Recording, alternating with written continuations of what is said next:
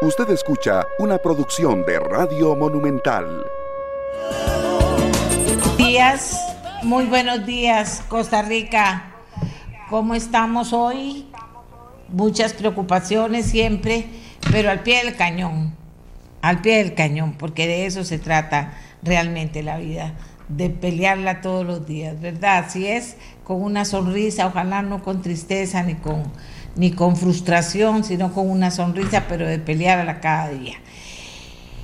Bueno, ¿de qué, de cuáles han sido las conversaciones en las redes de Amelia Rueda y también en los teléfonos? ¿Cuáles han sido las conversaciones?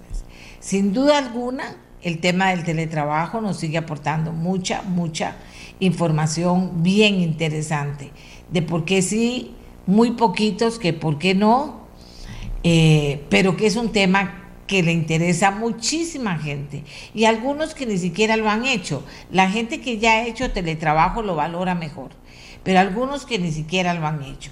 Y también hay gente eh, que ha hecho teletrabajo que también nos llaman sus empleadores y nos dicen, pero doña Amelia, hay gente que ha sido un fracaso en teletrabajo que trabaja menos, que hay que estarle prestando más atención y que no hay manera de que nos dé resultados. Y entonces le digo, bueno, también es cuestión de que cada jefe o cada empleador ponga metas cada día y las revise y lo hable.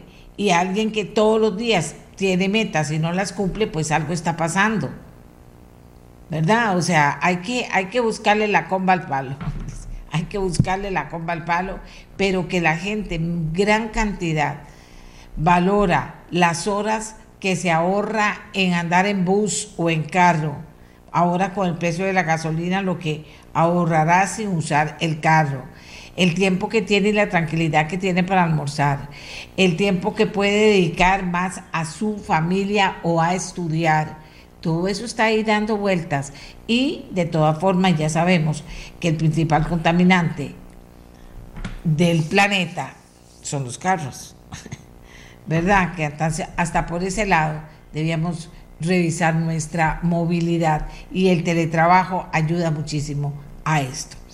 Otra de las conversaciones que quiero eh, estimular hoy en el 84747474, atención, Ayer se celebró el Día Internacional de la Felicidad y como les decía yo, Costa Rica, según el último ranking, es el país más feliz de Latinoamérica.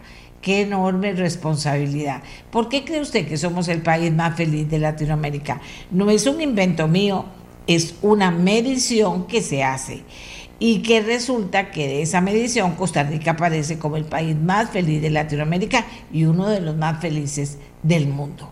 ¿De acuerdo? Entonces, si usted quiere opinar, ¿por qué cree usted que somos el país más feliz del mundo, eh, de Latinoamérica? ¿Por qué? 84747474. Otro tema y otra conversación que no para y no para y no para es el tema del combustible y cómo se va a resolver en la Asamblea Legislativa. Bien, entonces les cuento también que Rodrigo Chávez y José María Figueres se enfrentarán en las próximas dos semanas en cinco debates. Eso es lo que han resuelto y aunque ha habido peticiones en otros sentidos, que no, que eh, por lo menos lo que ha dicho don José María Figueres es que tiene esos cinco compromisos y que asistirá a ellos y no más. Vamos a ver si por cualquier cosa las cosas cambian, pero de momento así estamos. El arzobispo de Costa Rica, José Rafael Quirós, irá a juicio civil esta semana por el supuesto encubrimiento de abusos sexuales a menores de edad cometidos por el ex sacerdote Mauricio Víquez Lizano. En total son tres supuestas víctimas las que presentan la denuncia contra las autoridades de la iglesia y cada uno de ellos reclama 100 millones de colones. Eh, que esas son cosas, no son palabras menores, son mayores. Aquí en Costa Rica también está la gente pendiente porque se acerca el día de las elecciones y aunque no hay una conversación muy fuerte que, se, que lo pueda ver uno en redes sociales, por ejemplo, eh, pero sí hay una preocupación de que ya nos llegue el momento de tomar esa importante decisión. En el mundo Rusia anuncia un acercamiento de posiciones con Ucrania. Hoy lunes 21 de marzo empieza la primavera en el hemisferio norte y el Vaticano promulgó una nueva constitución. Atención porque de eso vamos a hablar. El Vaticano promulgó una nueva constitución, más transparencia financiera que dicha y apertura a mujeres y laicos.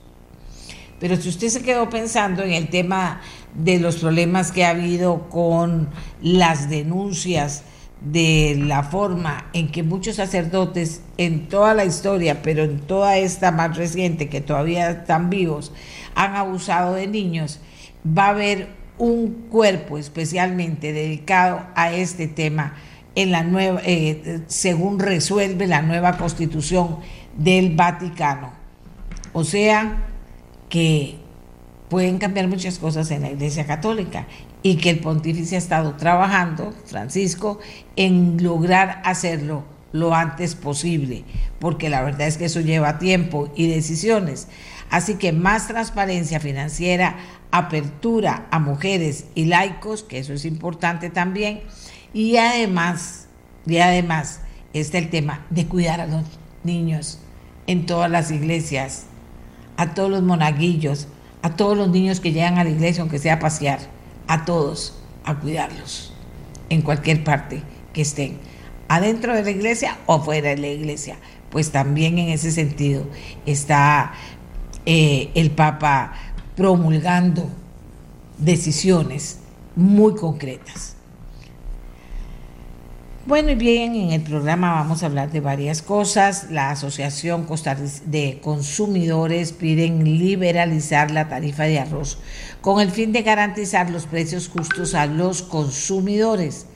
El aumento de arroz para la calidad 80-20, la más consumida por la población costarricense, es de 32 colones por kilo pasa de 670 a 702.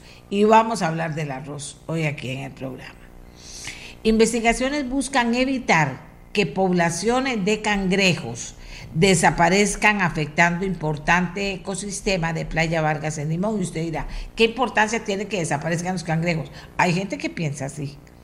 Y yo me paso viendo a ver cómo les digo que desaparezca una mosca es serio que hay un balance en la naturaleza, que lo hemos absolutamente atropellado los seres humanos y que entonces cuando nos avisan de esto tenemos que prestarle atención.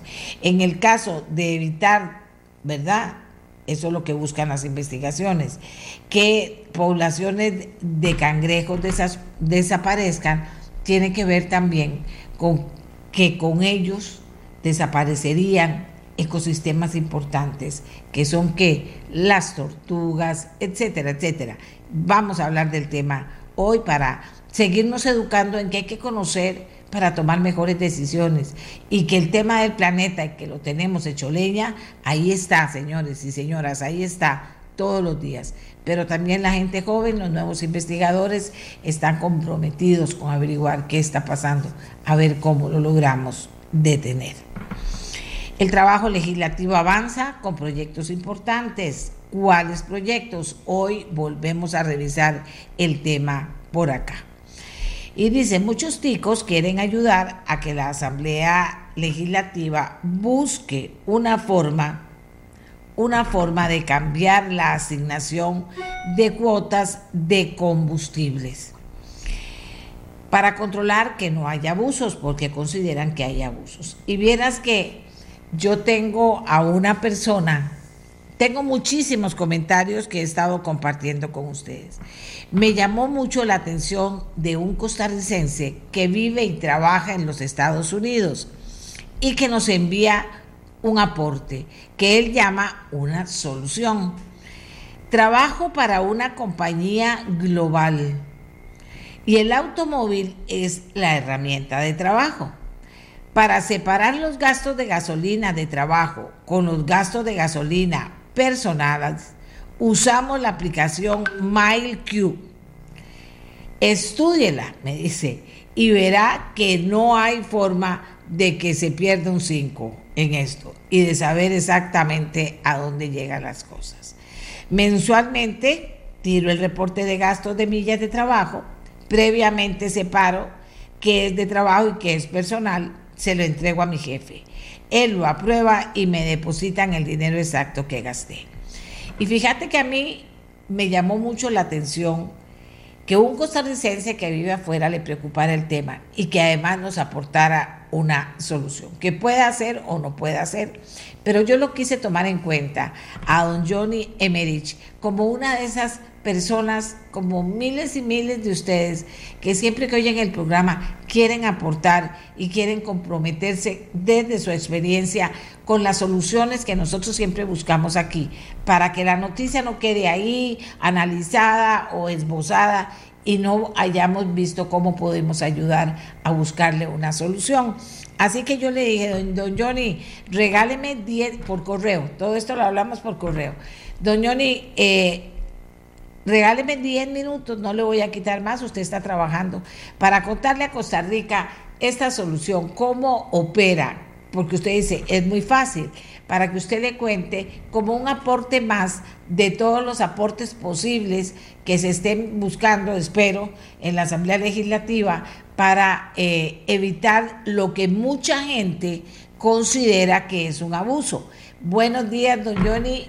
Cuéntenos desde dónde estamos, está conectado con nosotros. Buenos días, Amalia. Buenos días. Desde Hollywood, Florida. Eh, le hablo desde mi oficina. Y em, sí, este, la solución para este problema de las, del gasto de gasolina sin control está en esta pequeña aplicación que eh, está abierta a cualquier compañía que, le, que compre los servicios, ¿verdad? Es muy importante. ¿Y cómo funciona esto? Cuénteme. Sí, la compañía previamente compra los servicios, eh, se, se aplica normalmente, ellos ponen las tarifas de la gasolina y todo en el, en el sistema. Nosotros lo instalamos en el teléfono. Eh, eso cuesta como 50 dólares por año el servicio. Y también ofrece que son 40 usuarios que lo pueden eh, tener en su teléfono. Y cuando nosotros lo tenemos en el teléfono, automáticamente corre las millas, el carro se mueve, tú andas el teléfono, automáticamente suma cuando arranca y cuando termina la ruta eh, sea que vaya donde usted vaya. El teléfono va marcando cada vez que usted se detiene.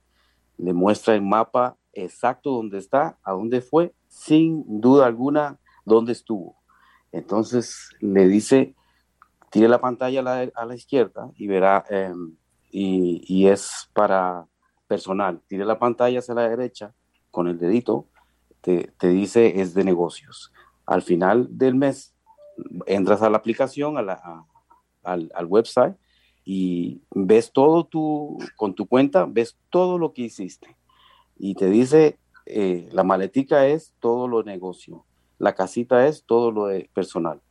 Entonces tiras un reporte de tus gastos que hiciste en millas por, por, por, galón o por litro. Y, y tiras el reporte, la cantidad exacta de cuánto gastaste hasta el último centavo. Lo envías a tu jefe, tu jefe ve si, si de verdad estuviste en qué lugar todo lo que hiciste de negocio. Así pusiste de tu casa a, tu mamá, a tu abuelita, eh, asuntos de negocio. Entonces puedes, puedes, puedes eh, eh, increpar, increpar esa, esa parte, pero si te muestra exacto, el jefe lo aprueba, lo manda a contabilidad, contabilidad te deposita hasta el último centavo que gastaste de gasolina. Y, y en esa forma no hay, no hay manera de, de, de, estafar o de robar o de sacar más o menos.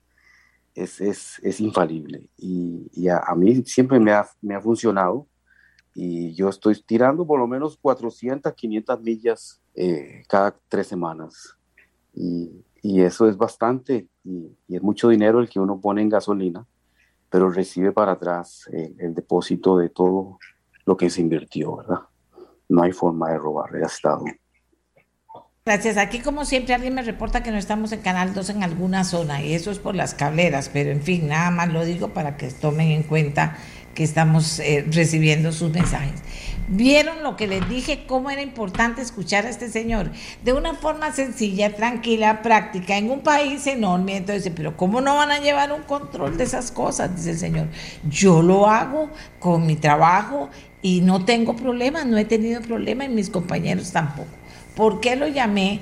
Primero porque le agradezco mucho que forme parte de las personas que fuera de Costa Rica están conectados con este programa. Se lo agradezco. Segundo, que se preocupe por lo que pasa en Costa Rica.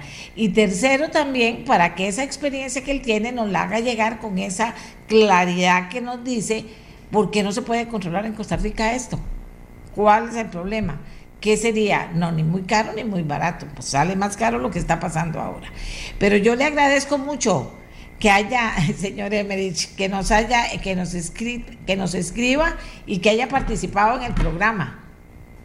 Mucho gusto, Amalia. Siempre la escucho. Yo soy fiel escucha suyo y, y es muy, muy, muy, muy interesante escucharla siempre aportando todo eso que usted nos da. Gracias también.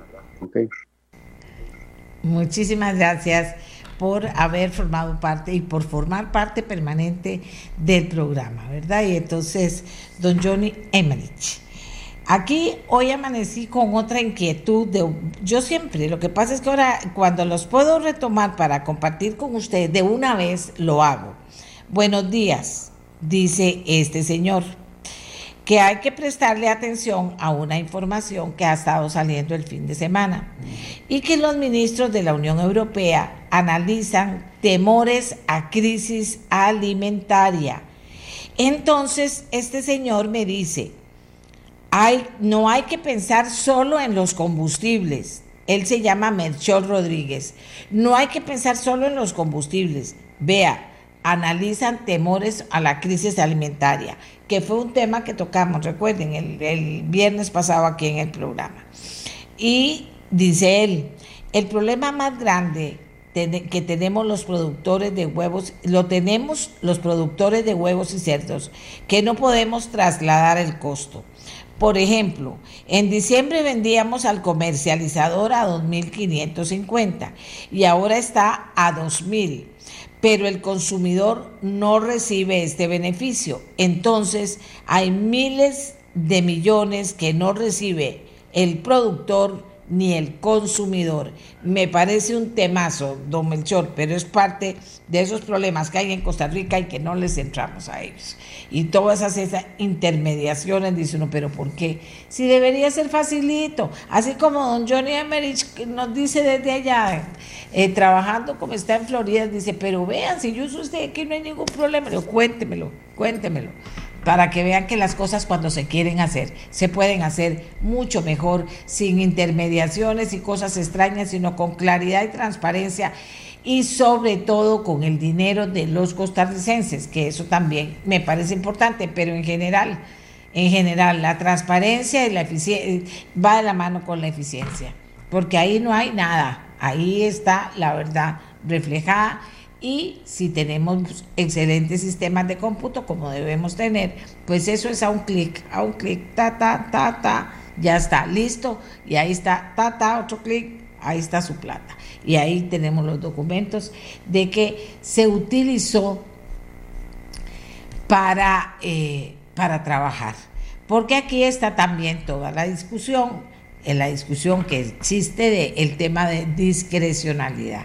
¿Qué es eso de discrecionalidad? Que cada quien a discreción, a como piensa, crea o le diga, lo usa sin eh, tomar en cuenta algo que tienes claro. ¿Para qué le dan la plata? Se la dan para trabajar. Entonces vaya, trabaje. ¿Y, y, y cómo hace?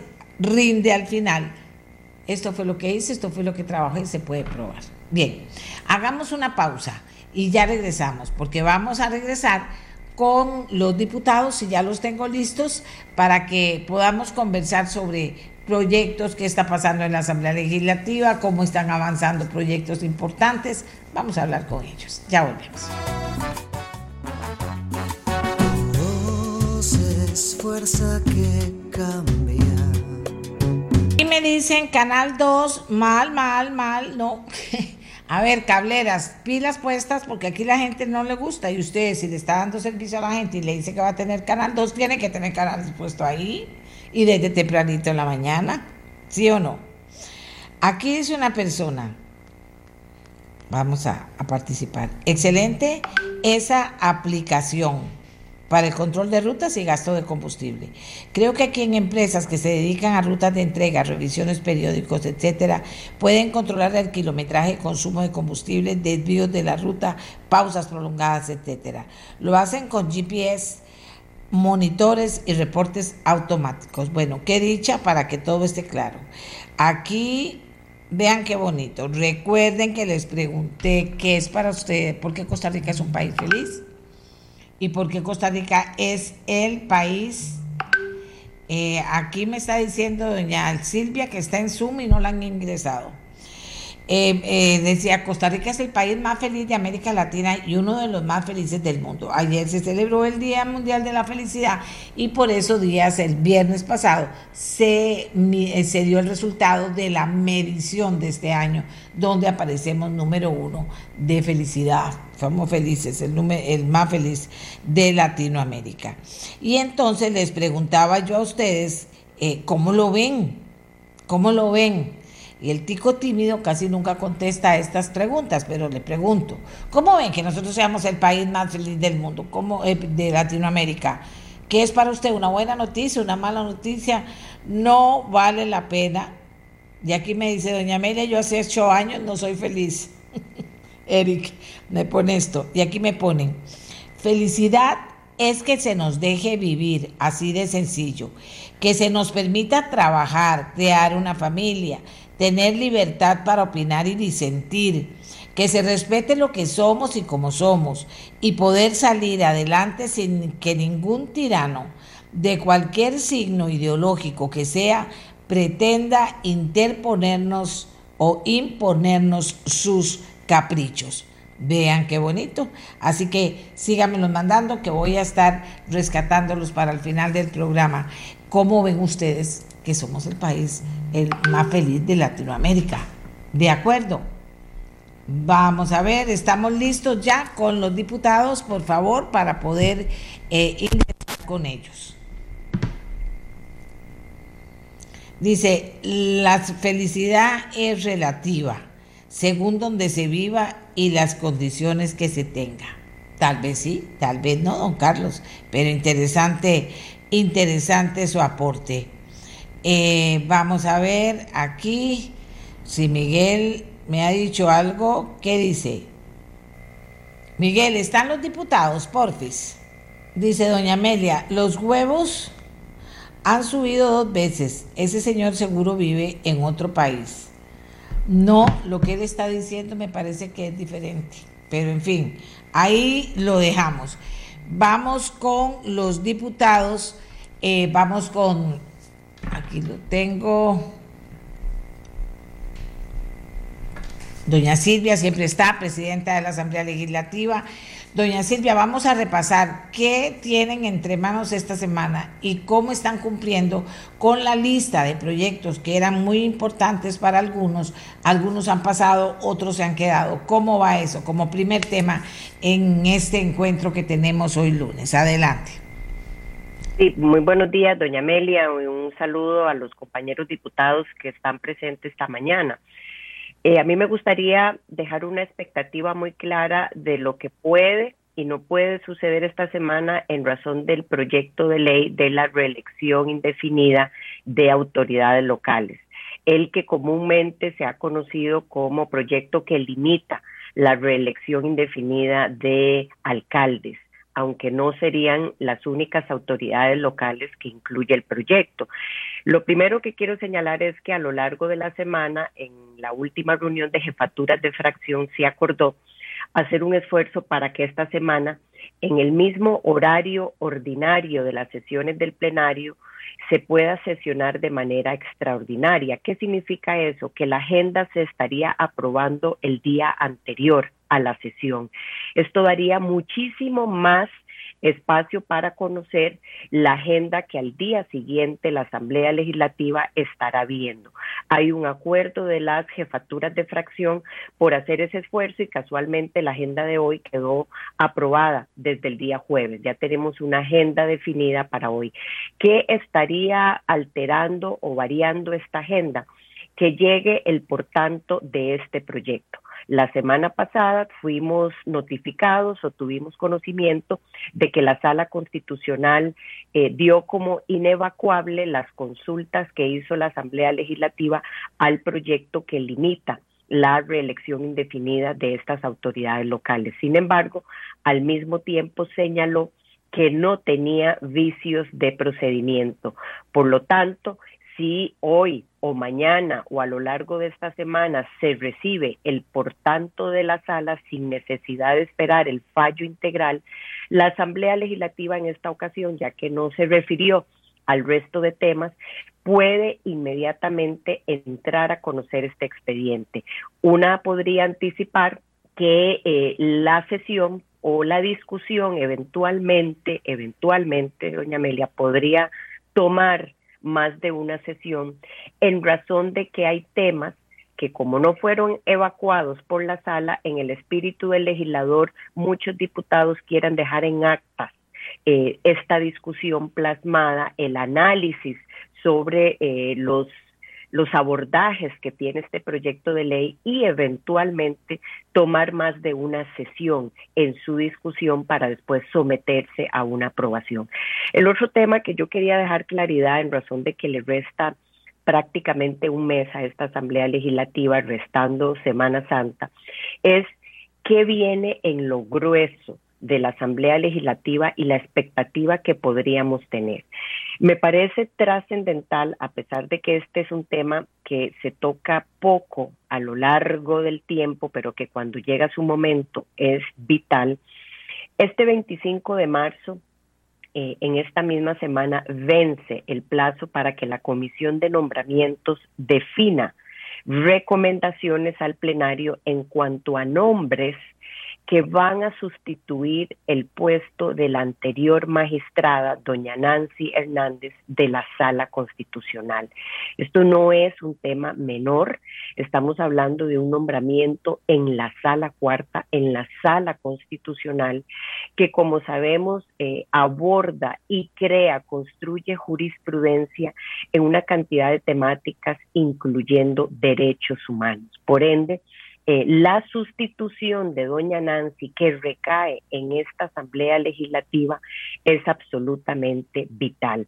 Así también en esa misma fecha vence eh, una, un nombramiento en la sala primera. Esto se sumaría al nombramiento que ya de por sí está pendiente con la salida del magistrado Molinari en la sala primera, por lo que la Asamblea tendría que estar eligiendo a dos personas o hacer una reelección para doña Iris y la sustitución del magistrado Molinari, teniendo dos nombramientos que definir, un nombramiento y una reelección en la sala primera.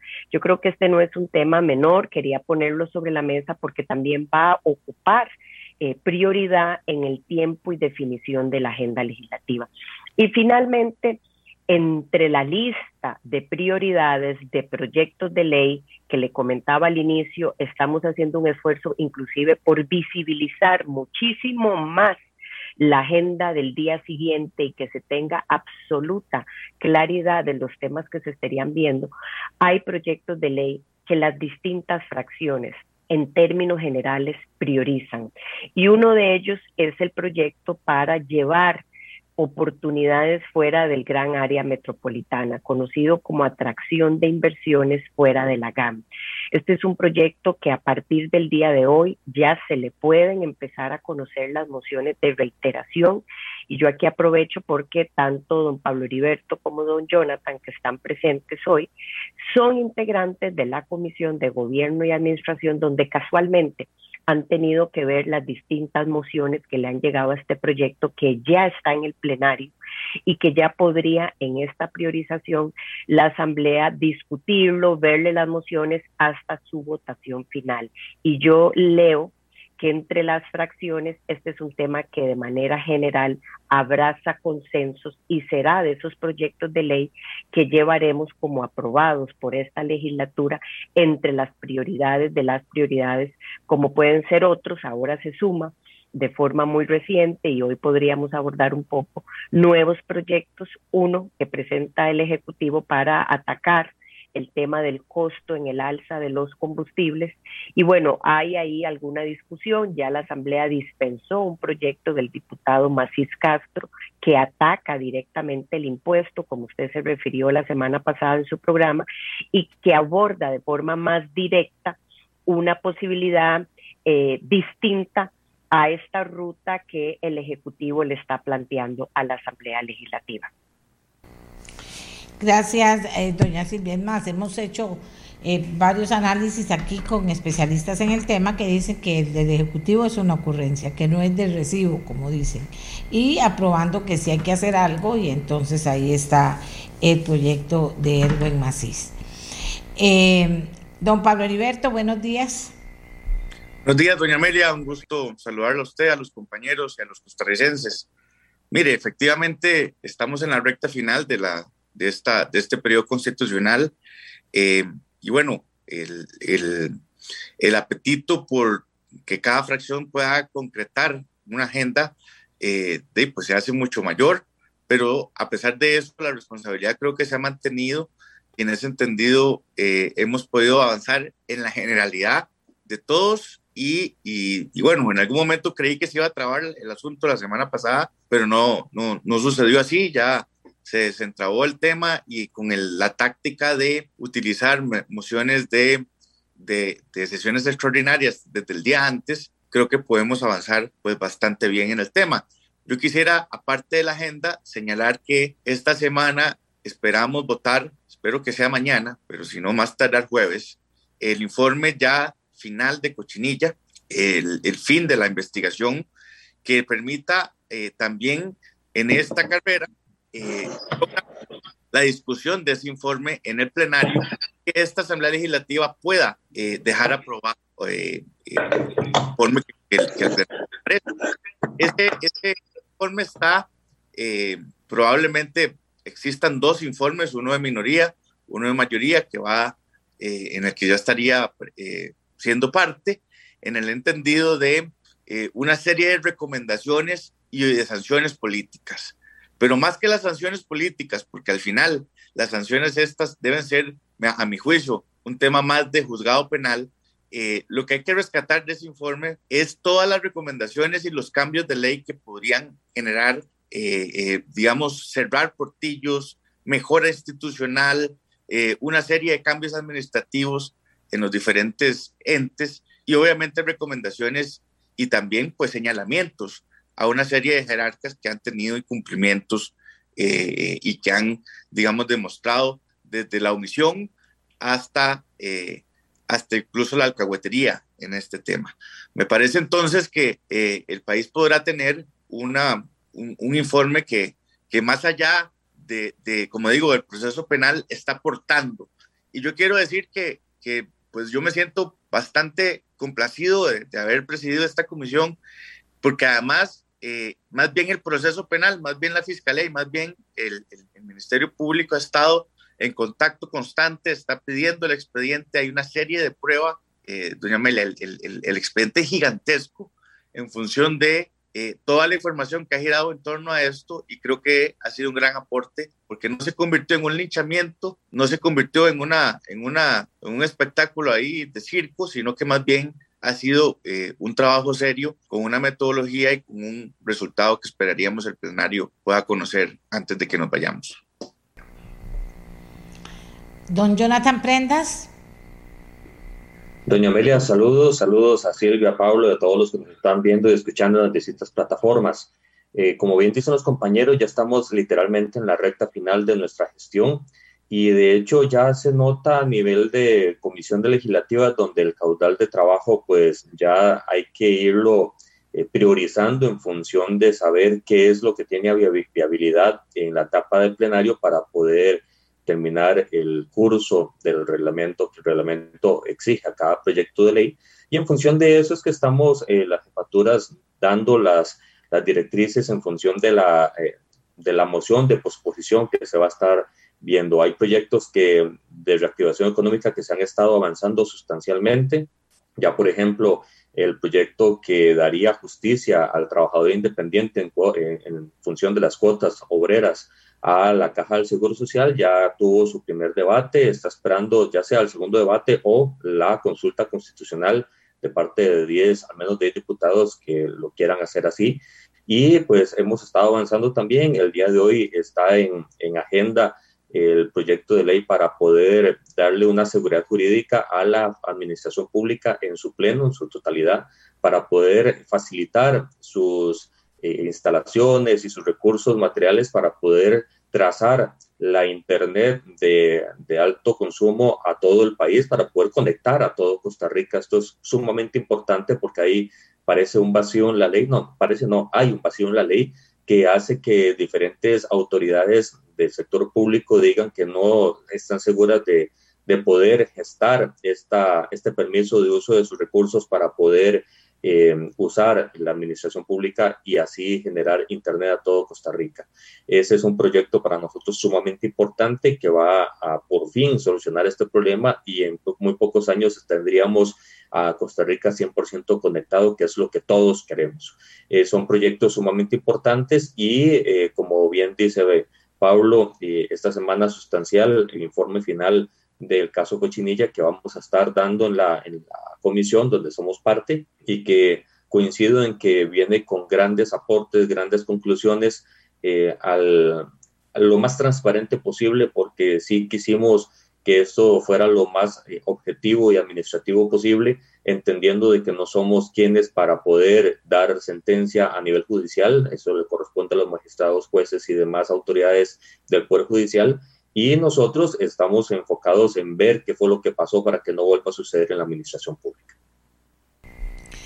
Vamos a ver, Aquí me preguntan, ¿dónde está Villalta? ¿Dónde está María José Corrales? Todos están invitados. Usted no se preocupe que están invitados. ¿Dónde está? No sé. Porque eh, yo esperaba que él estuviera y que estuviera María José Corrales, porque yo les quería plantear a los compañeros que vinieran el tema del el combustible. Eh, tuvimos a Carolina Hidalgo con un proyecto eh, que dice presenta para el control del tema del combustible, la tuvimos aquí con nosotros la semana pasada y en ameliarueda.com hemos seguido dando informaciones sobre este tema, que, que no, no, no son para que se queden en el aire, ¿verdad? Y como converso con ustedes, yo pienso que es importante que cada uno diga lo que tenga que decir, yo no les tengo que decir lo que tienen que decir, pero sí hay, hay preguntas que puedo hacer, bueno, hay que controlar eso, no hay que controlarlo, o sea, qué fue lo que pasó, por qué así, cómo les explican a las personas, los diputados que pusieron 100 mil colones eh, eh, eh, o más en un día, todo ese tipo de cosas, porque en la investigación que está haciendo Barley Quiroz de ameliarueda.com, se señala que un 47% de los diputados de la actual Asamblea Legislativa realizó compras entre 100 mil y 600 mil mm, colones de combustible en un solo día en una misma gasolinera, según se registran en los estados financieros de las tarjetas de débito que se les asigna para usar esta ayuda técnica. Las transacciones se hicieron entre agosto del 2021 y febrero del 22, luego de que la Administración del Congreso levantó los parámetros que impedían que cada diputado pudiera gastar el saldo de combustible acumulado. La ley autoriza a cada legislador a gastar 500 litros de combustible por mes que se le depositan en estas tarjetas según el precio de referencia de la gasolina super. AmeliaRueda.com tuvo acceso a los estados de cuenta de las tarjetas de los legisladores, dado que son recursos públicos. Y con esa información fue posible constatar cómo 28 congresistas realizaron estas compras de gasolina. Y empiezo en el mismo orden. Doña Silvia, nosotros que nos sentamos a trabajar aquí con los costarricenses cada mañana, eh, eh, ¿Qué pueden decirle ustedes a la gente que no entiende los números, que cree que esto es un abuso, que dice, bueno, ¿qué fue? Lo usaron en campaña política, ¿por qué tanto en un día? Que por, qué, ¿Por qué no se plantaron y no permitieron que se hiciera algo que puede sonar abusivo con la plata de los costarricenses? Pero díganos usted qué piensa del tema. Sí, bueno, aquí, doña Amelia, hay dos cosas. Lo primero, quizás eh, con respecto a lo que usted comenta del proyecto de ley que se encuentra en la Asamblea Legislativa, o yo diría, mejor dicho, uno de los proyectos de ley que se encuentra en la Asamblea Legislativa, que es el de la diputada Carolina Hidalgo.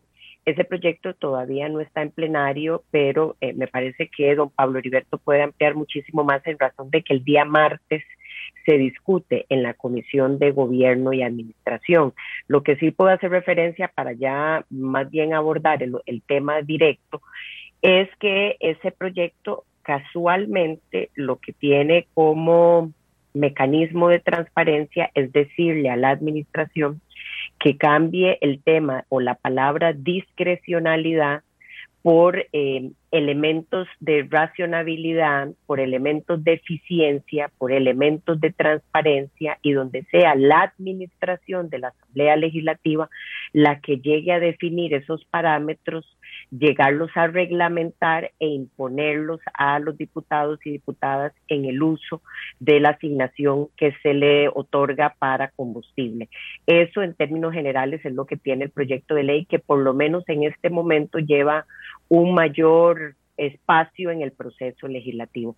Lo otro es que em, como presidenta del Congreso me parece muy importante señalar que aquí hay una discusión que de alguna forma tendría elementos distintos. Por ejemplo, hay diputados y hay congresistas que desde el inicio de su gestión eh, desecharon o renunciaron a la idea de utilizar el combustible y eh, no han hecho uso de ellos. Hay otros congresistas que han hecho un uso eh, eficiente de lo que la ley les permite para eh, trasladarse a muchas de las funciones propias del cargo. Entonces, yo hago esta relación en el sentido de que hay que diferenciar inclusive, porque la Asamblea Legislativa también en muchos de estos casos habría que revisar si además han hecho uso de em, vehículos de la propia asamblea, de choferes de la asamblea que cada vez han sido más bien reducidos y ha, cambiado la flotilla vehicular de la asamblea para eliminar la posibilidad de tener un grupo de vehículos y un grupo de choferes o plantilla, de, una planta, un grupo de planta de la Asamblea Legislativa que provea el transporte de los legisladores y por el contrario, eso se cambió a través de esa asignación. Lo cierto del caso es que eso eliminó la posibilidad de tener un grupo de personas y una flotilla que constantemente o de acuerdo con el tiempo se tuviera que estar eh, renovando o se tuviera que estar dando mantenimiento. En, en el caso concreto que nos ocupa, este proyecto de ley aquí tendría diferentes valoraciones que eh, se están abordando. Si del todo se le va a dar a la administración la definición de esos parámetros para que no quede abierto el uso, si va a ser un tema que más bien se va a llevar a través de contrafacturas o al final del periodo que se pueda de alguna forma justificar o saldar lo que se utilizó a lo largo del mes y más bien que la asignación no sea al inicio. Y el otro tema es el de el levantamiento de los parámetros, que a mí me parece que aquí hay que hacer también a lo interno de la Asamblea una revisión de cómo es que los parámetros se levantaron en julio del 2021 hasta ese momento pero que eh, haya permitido en algunos casos acumulaciones mayores a lo que ese tiempo en, la, en el levantamiento de parámetros lo permite. Entonces aquí me parece que se tiene que dar y se está dando en el caso de la revisión cómo funcionó este tema de los parámetros, desde qué momento se permitió acumular o no ese monto y sobre todo qué se puede hacer a partir de ahora si hay mecanismos de eficiencia, si es este proyecto de ley, si hay que hacer algunos ajustes eh, inmediatos para eh, revisar cómo se estarían definiendo esos mecanismos que, repito, no ha llegado al plenario. Hoy se encuentra en la discusión de una comisión y tendrían esa posibilidad de analizarlo bajo el entendido de que eh, por lo que escuché a doña Carolina, los integrantes de la comisión están valorando eso para el día de mañana. Ok, eh, vamos a ver, doña Silvia, eh, voy a hacer una, una pregunta para usted y que me la contesten también los compañeros, aparte de dar su opinión. Pero aquí estamos hablando de la materia del abuso, doña Silvia. Eh, ¿En eso, en qué, en qué va, en qué van a quedar las explicaciones? hay una, hay una o dos investigaciones en algunos casos. O sea, ¿qué piensan de esa parte ustedes? Porque hay algunos que se han sacudido fuerte pero, pero otros que se han quedado callados. No, a mí me parece, doña Amelia, claramente que este es un tema que tiene que ampliarse y sobre todo tener una respuesta. Tener una respuesta clara, yo lo que estoy haciendo énfasis es que si el proyecto de ley va a ser asignarle a la administración que defina esos parámetros, que tenga claridad de cómo se van a manejar, eh, aquí va a entrar una discusión de si ese es el actor que tendría que definirlo o más bien eh, sería el directorio, por ejemplo, de la Asamblea Legislativa. Con respecto al uso, yo lo que he señalado es que ahí hay que ver esos casos en términos individuales porque no ha sido de manera general para todos. Y hay, obviamente, una diferenciación en donde se puede ver, porque eso está en investigación, que una persona eh, más bien pagó para utilizar a futuro, mucho más adelante cuando ya deje su puesto. Y eso, bueno, además de que hay que investigar para ver si realmente se hizo de esa forma, y es lo que está haciendo en este momento la Asamblea Legislativa, tiene que tener claridad. Con la otra investigación, lo cierto del caso es que los diputados y diputadas pudimos tener acceso a esa información hasta el momento en que se dio a conocer. De manera previa no se ha tenido ninguna notificación, no se ha tenido ningún tipo de acercamiento y ahí habrá que tener inclusive claridad de poder evidenciar mucho del, del trato o del uso que se le dio en términos propios de las funciones del cargo. Lo cierto es que la Asamblea tendrá a partir de mañana una definición que hacer con este proyecto de ley que pueda limitarle o no ese uso a los diputados a través de parámetros distintos a los que hoy tiene y además clarificar entre ellos si eso va a permitir o no la acumulación como parece en meses atrás, hasta en meses atrás se abrió esa posibilidad y no existía antes. Doña Silvia, ¿usted qué le parece? ¿Que debería ser el, directorio legislativo el que controle o la administración?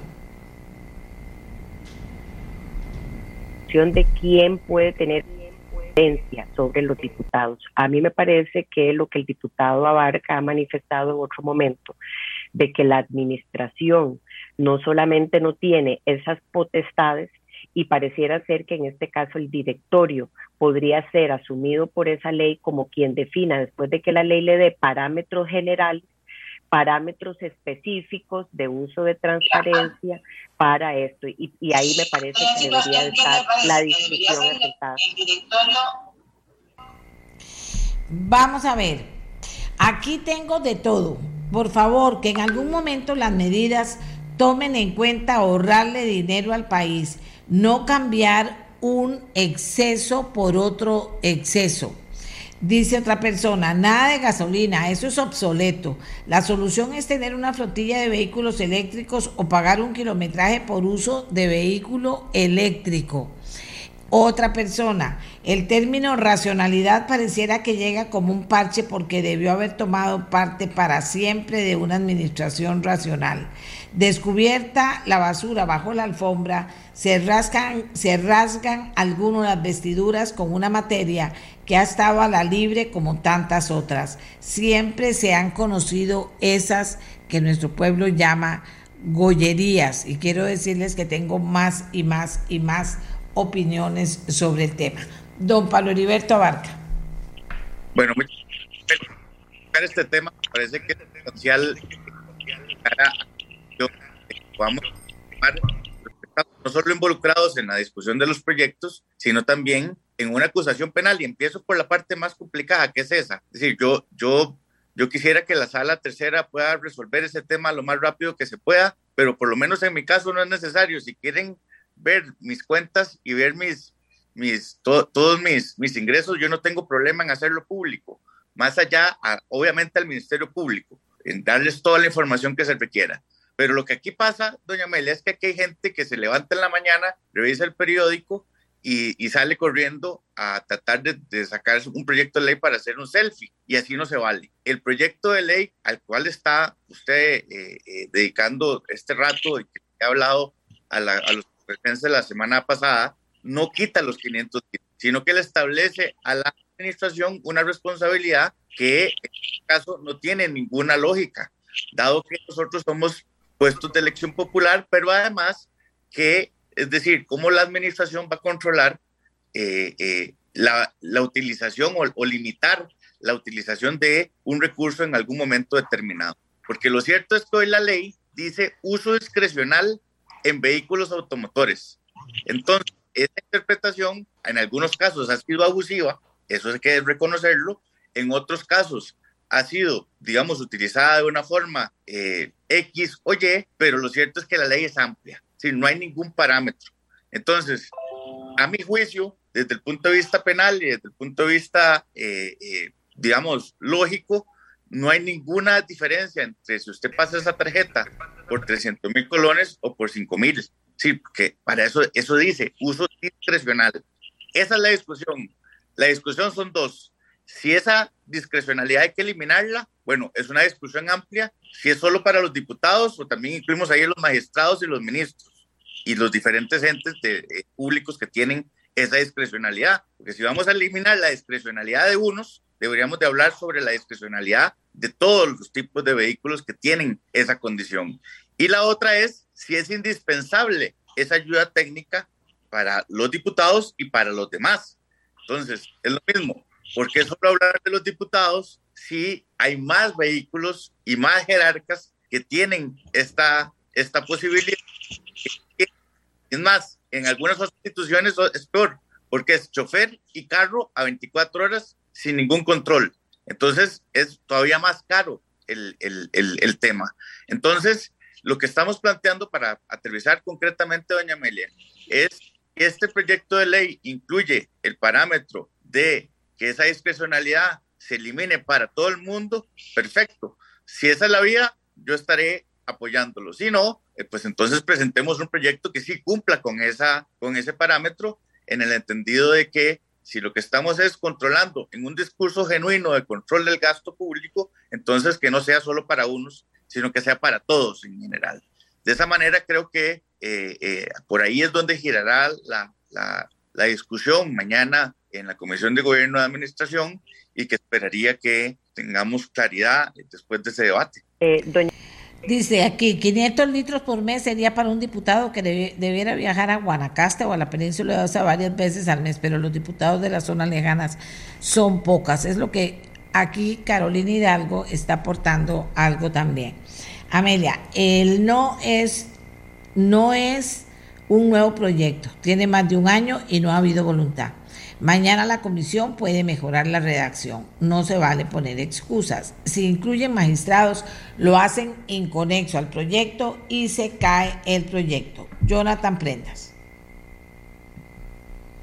Doña Amelia, este tema sin duda alguna es sumamente sensible y álgido porque la respuesta final no está necesariamente en lo más evidente. Hay que tener mucho cuidado en que para poder resolverlo no se esté generando un nuevo problema o una imposibilidad material a nivel administrativo de poder generar ese control.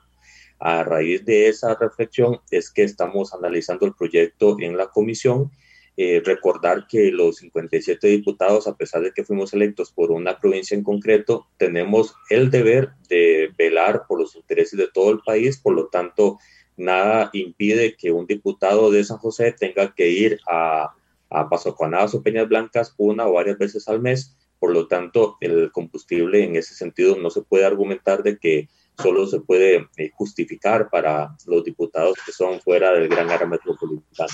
En ese entendido, siempre vamos a estar abiertos al entendimiento de que este, este tema tiene muchísimo espacio de mejora. Necesitamos mejorar muchísimo la, legalidad para que no haya espacio a este tipo de, de injustificados usos del combustible y de argumentaciones que de unos y otros eh, tal vez están bien fundamentados y tal vez no. Entonces, en ese entendido es que estamos viendo el proyecto de la compañera, estamos analizando también opciones eh, alternas que se puedan generar porque necesitamos que el, marco de exposición de motivos y de articulado sea lo suficientemente amplio para poder eh, justificar el, o, incluir los ajustes que hay que, que, establecer y que ya el compañero estuvo eh, pues eh, esbozando minutos antes en, en, este programa y que creemos que hay que, que seguir en la conversación para poder definir en lo antes posible cuál es la vía oportuna para poder resolver de una vez por todas este problema y que ya no haya espacios a este a estos eh, a, estos límites diretes, porque la verdad eh, necesitamos poner atención en que el bosque se puede estar quemando y no en la rama que se puede estar quebrando, aunque la rama es importante para poder sostener la viabilidad del bosque. Entonces, eh, lo que queremos es dar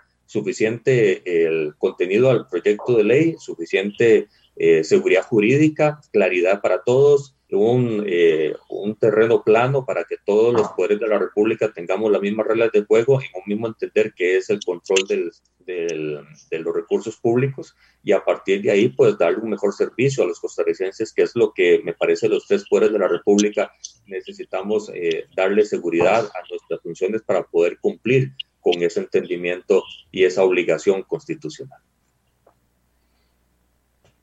litros debe ser por mes. El abuso es cuando se hace acumulativo y cuando no hay liquidación del uso. Es para el diputado y no para otras personas como se ha visto. Otra persona. Simple aritmética. Y como dice don Pablo Heriberto Abarca, y como dice don Pablo Heriberto Abarca, lo que es bueno para el ganso, que sea buena para la gansa. Parejo en todo el estado, dicen aquí. Y aquí siguen escribiendo. Le puedo decir una cosa ya la experiencia, diría, le llegó el tema a este país. Está ahorita en la Asamblea. Vamos a ver cómo salen de eso los diputados. Vamos a ver cómo salen de eso los diputados. Yo lo que creo es que le llegó el tema a esa, mm, yo no le llamaría gollería, a, que veamos con responsabilidad eso de que haya carros 24/7 con chofer a donde quiera, que vayan tales o cuales. Eso ya se acabó, ya que se lo dijo, ya lo siento. Vea, parte del tema que estamos ahora en la segunda ronda y en las discusiones que estamos es porque el pueblo está harto, harto, hay que decirlo, está harto de este tipo de cosas. Entonces yo creo que eso le llegó el tiempo. No sé cómo lo vayan a ver los diputados, pero sí llegó el tiempo de, de, revisarlo y recontra revisarlo. Ya ellos, estos diputados, se van. Y los nuevos que están llegando, pues parece que tampoco tienen una línea clara. Pero yo pienso, y no sé qué piensan ellos tres, yo a los tres les pregunto, o sea, es que hay cosas que, que no, no tienen sentido para los costarricenses. En última instancia, si un diputado tiene que ir siete veces a Guanacaste, se le paga siete veces a Guanacaste, y el resto de diputados no se le paga nada porque tiene, vive en San José. Vino la pandemia, nadie devolvió un cinco. O sea, lo que digo es el abuso, señores. Nosotros no podemos pasarle por encima al abuso. Ese tema de proyecto de los 500 litros es importante, dice, pero aún más es que van a resolver los diputados con el tema de los precios de los combustibles, sobre todo para el servicio público. Vamos a otra ronda de nuevo. Si doña Silvia todavía está, porque ya tenía que retirarse, doña Silvia. Sí, vamos a ver, doña Amelia. Primero yo quería hacer una aclaración. Eh, bueno, creo que es muy claro que el tema se está discutiendo en una comisión, no está en el plenario. Ciertamente este proyecto de la diputada Hidalgo Herrera no se presentó la semana pasada y eh, ahí se está dando la discusión de cómo fortalecerlo. Con respecto a si debe ser o no el directorio quien reglamente, y eso es lo que quiero clarificar, una ley que se modifique en la Asamblea Legislativa, eso no le va a eximir a la administración de la Asamblea Legislativa que resguarde eventualmente, si eso llegara a darse, los controles de esa reglamentación.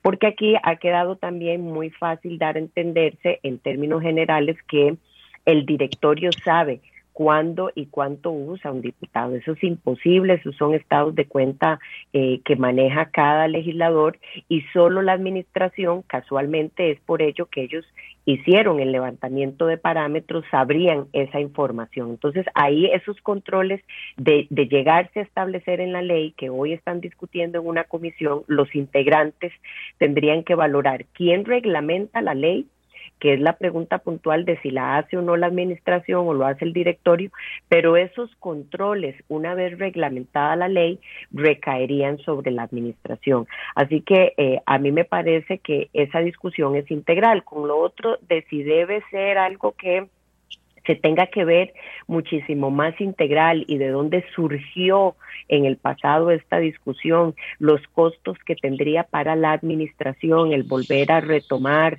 digamos, eh, cosas que se eliminaron y que se le asignaron directamente como responsabilidad de los diputados, que podría implicar eh, ampliar de nuevo el uso de vehículos y de mayores choferes, esa discusión integral eh, me parece que la comisión la tiene que tener eh, en el tiempo que esto implica, entiéndase, la premura que tiene hoy y no solamente la discusión reducida, ¿verdad? De si esto es o no un tema que podría mantenerse y esa discusión, creería yo, también implica elementos técnicos que se están visibilizando. Desconozco si están valorando eh, modificaciones a este proyecto de ley, pero eh, la conexidad o no de esos temas eh, tendrían que resolverla las y los legisladores en un expediente aparte con el proceso que eso implicaría, excepto que lo lleven a una dispensa o algo, a un trámite mucho más acelerado.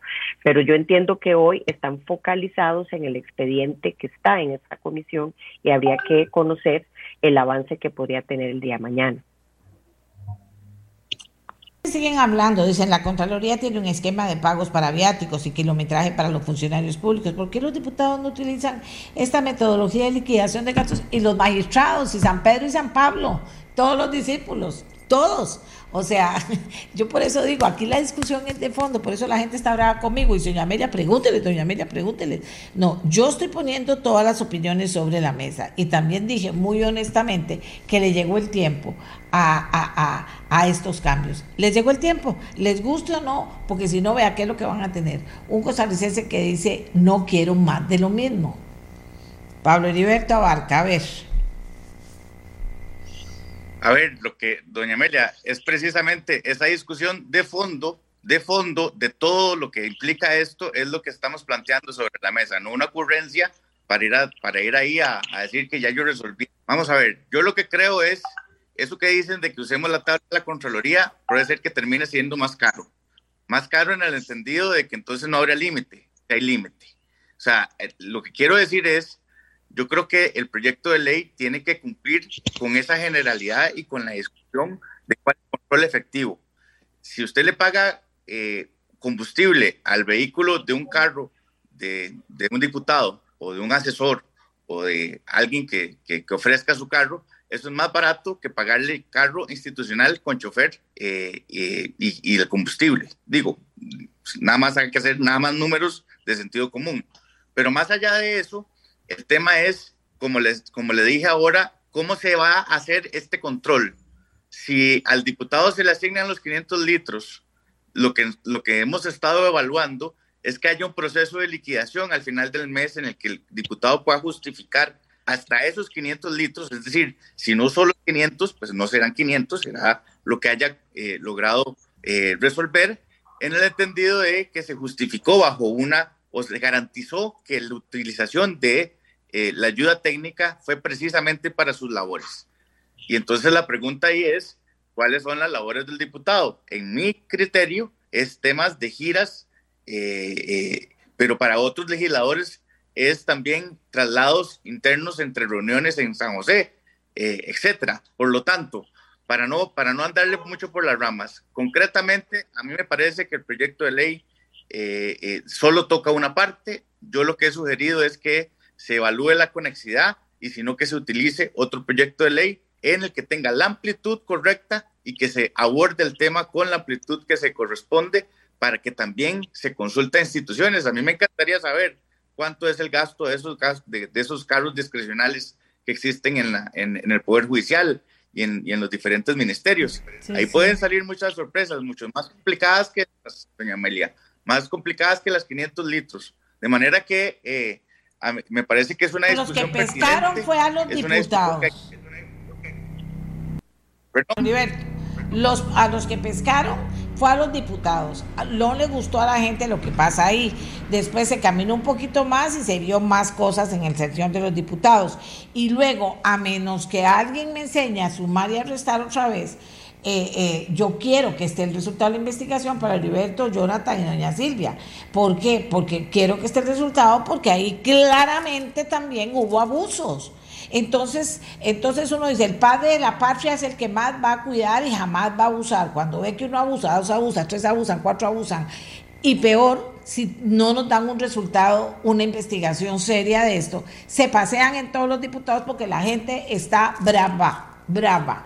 Que pasa en el Poder Judicial, ya la gente también te está diciendo, no queremos que eso pase en el Poder Judicial. Bueno, pero en este momento, ¿y por qué 500 litros? ¿Y por qué para todos? ¿Y por qué discrecional o no discrecional? O sea, la gente está hablando del tema. Y entonces lo que todo lo que ustedes dicen, la gente lo que me está diciendo es que eso es una excusa, eso es una excusa y no necesariamente es una excusa. Hay cosas que en las que puedan eh, tener razón. Aquí dice, por favor, por Cristo, que no amenacen con volver a lo de antes, tener choferes y carros para los diputados.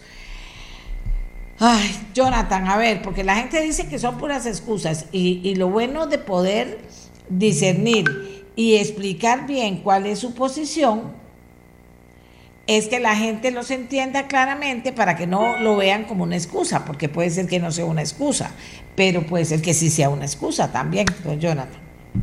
Totalmente de acuerdo, doña Amelia. Aquí hay algunos temas importantes.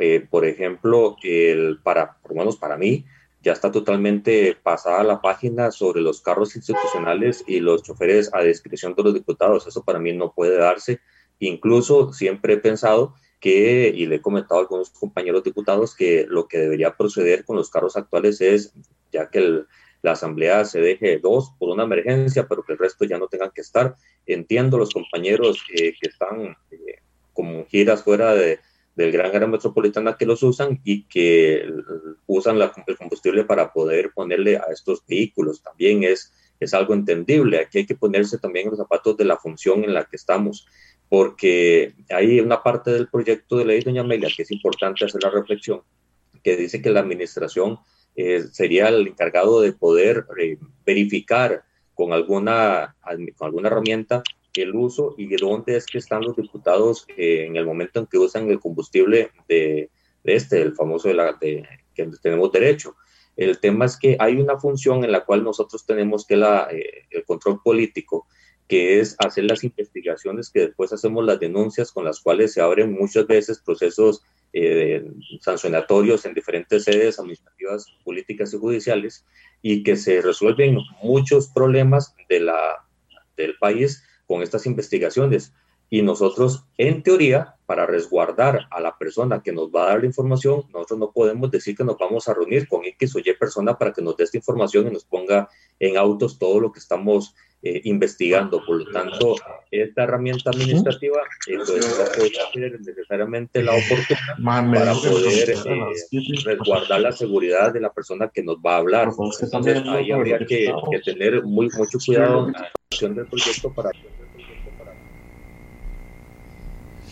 Ok, Vamos a ver, estamos en la era digital, hay muchos programas y formas de controlar, que pregunten a la empresa privada. Vieron que yo llamé al don Johnny Emmerich en Florida, Estados Unidos, porque es un costarricense que trabaja de esta forma, que está oyendo el programa en Costa Rica y que dice, yo quiero darles una solución, dice él, así me mandó el correo, yo quiero darles una solución. Y le dije, cuéntela. Y entonces dice uno, ¿por qué tanto enredo? No enredemos más las cosas, pienso yo, porque Costa Rica no se lo merece. Y no busquemos, no le busquemos, porque ahorita hay muchos que están en la picota. ¿Qué significa? Tienen que dar explicaciones de por qué abusaron, que digan por qué abusaron, que le reconozcan al país que abusaron, que eso no es discrecionalidad y que pidan perdón a Costa Rica. Porque si no, todos los diputados van a quedar igual, que si son unos sinvergüenzas, que si se están llevando esto, que si son lo otro, que son unos carebarros, que son esto, que por qué esto. Y eso no es justo tampoco, ¿verdad? Eso no es justo. El tema es que ahora estamos frente a una investigación. A la vez está el tema en una comisión de un proyecto de ley, no para quitar la, gasolina, sino ya lo oímos, ya no lo voy a volver a repetir, de lo que se trata entonces, lo que les quiero decir con eso es que aquí el, tema político es importante. Primero ese enredo que hicieron ahí en la asamblea para terminar alcahueteando esto a este, eh, a, este, bueno, disculpe la palabra, para terminar diciendo sí a todo esto que nos pone de frente a situaciones que no están claras, que si son claras en una gran parte, qué tristeza para este país, porque fue un abuso Hablemos del abuso, ahí está el abuso, yo no sé, no sé, hay cosas que son, otras no me atrevo a decir que fueron abuso y otras han sido explicadas y otras se entienden. ¿De? Si yo digo, si, si, un diputado no tiene carro, entonces va y, y, coge esa plata y le dice a alguien, lléveme, yo le pongo la gasolina, lléveme a tal o tráigame a cual. ¿Verdad? Digamos, para, porque aquí hay alguien que está hablando de eso también, dos personas. Pero lo que yo digo es que hay un abuso, es que ¿por qué no entienden que abusaron? ¿Por qué se levantan con la cara y la ponen ahí y no dicen que abusaron? Ahora, ¿todos abusaron? Yo creo que no. ¿Es importante las investigaciones que hagan? Yo creo que sí. Que hay responsabilidad política y hay responsabilidad también, tiene que haber alguna responsabilidad en relación a cómo se gastan la plata de los costarricenses. Yo creo que sí. Entonces, Seguimos dando vuelta a lo mismo, varios con varias cosas, y resulta que aquí está. No se puede hacer eso como se estaba haciendo porque, se, porque se demuestre que se abusó con la plata de los costarricenses, quiénes abusaron, quiénes no abusaron y quiénes ni siquiera lo usaron. Pero, pero la verdad es que al final todos sabían que esto estaba pasando y al final nadie dijo, de ahí paremos esto, se paró en el plenario y dijo, ¿qué es esta barbaridad? ¿Por qué no pagamos estos abusos? Paremos estos abusos en el plenario, delante de todo Costa Rica. Pero aquí todo el mundo mire calladito, hasta que la prensa sale, pone algo sobre la mesa, insiste que qué pasó con doña Ivonne Acuña, que a dónde anda doña Ivonne Acuña, que por qué no aparece, aparece doña Ivonne, habla doña Ivonne, y ahí se comienzan a, a, darse un montón de investigaciones en la prensa que nos ponen de repente de frente a esto. Pero que no hubo alguien que se parara cuatro gritos y dijo, tres días seguidos en el plenario en control político, vamos a seguir con esto, aquí hay gente que está abusando, una investigación o paremos esto. No. Eso es lo que digo yo con todo respeto. Vamos a ver qué de todo lo que hemos dicho, de todas las voces que hemos escuchado, finalmente tiene sentido. Hagamos una pausa porque ahora venimos a hablar de a qué aumentó el precio del arroz. Y estamos, voy a volver a leer esto. Estamos en la era digital, hay muchos programas y formas de controlar. Que pregunten a la empresa privada.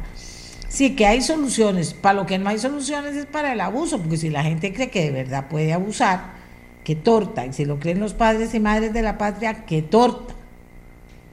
Y si dicen, yo hago con eso lo que yo quiero, que torta. Ya venimos, hagamos una pausa y ya regresamos.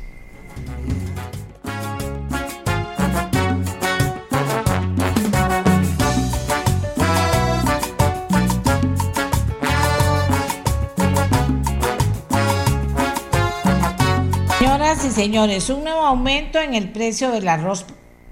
En el caso de la calidad 80-20, ahora nos van a explicar qué es, pero yo sé qué es.